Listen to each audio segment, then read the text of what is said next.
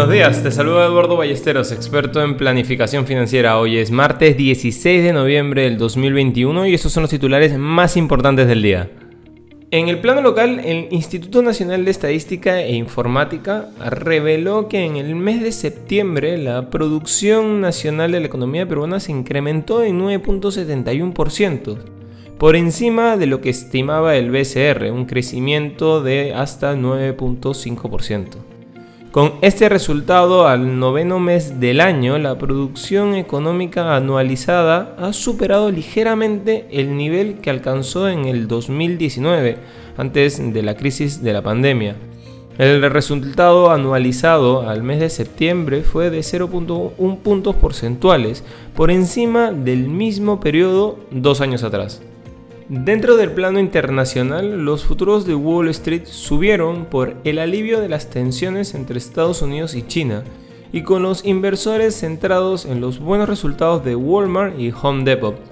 Varios índices bursátiles europeos alcanzaron máximos históricos, impulsados por los buenos resultados de las empresas y las declaraciones moderadas del presidente del Banco Central Europeo.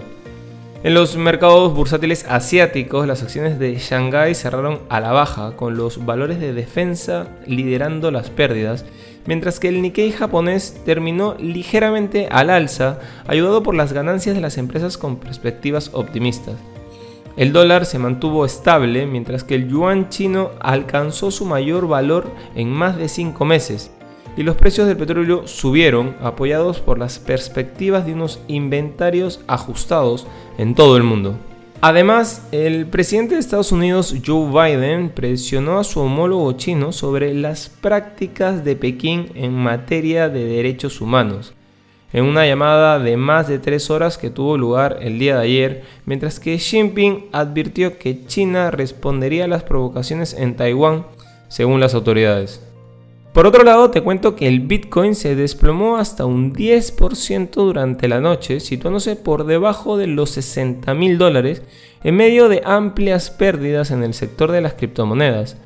De hecho, la capitalización del mercado global de criptomonedas cayó un 7% en las últimas 24 horas hasta los 2.000 millones de dólares, según el rastreador CoinGecko.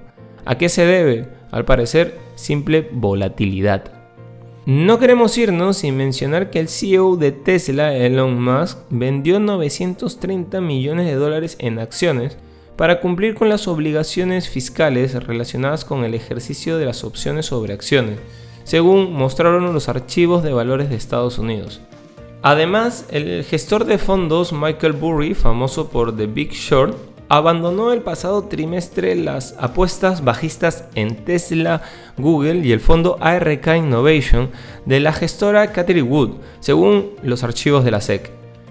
Inversiones al día llega gracias a New Row, la forma más inteligente de invertir en el extranjero. Contáctanos. Este es un espacio producido por Mindtech. Te deseamos un feliz martes.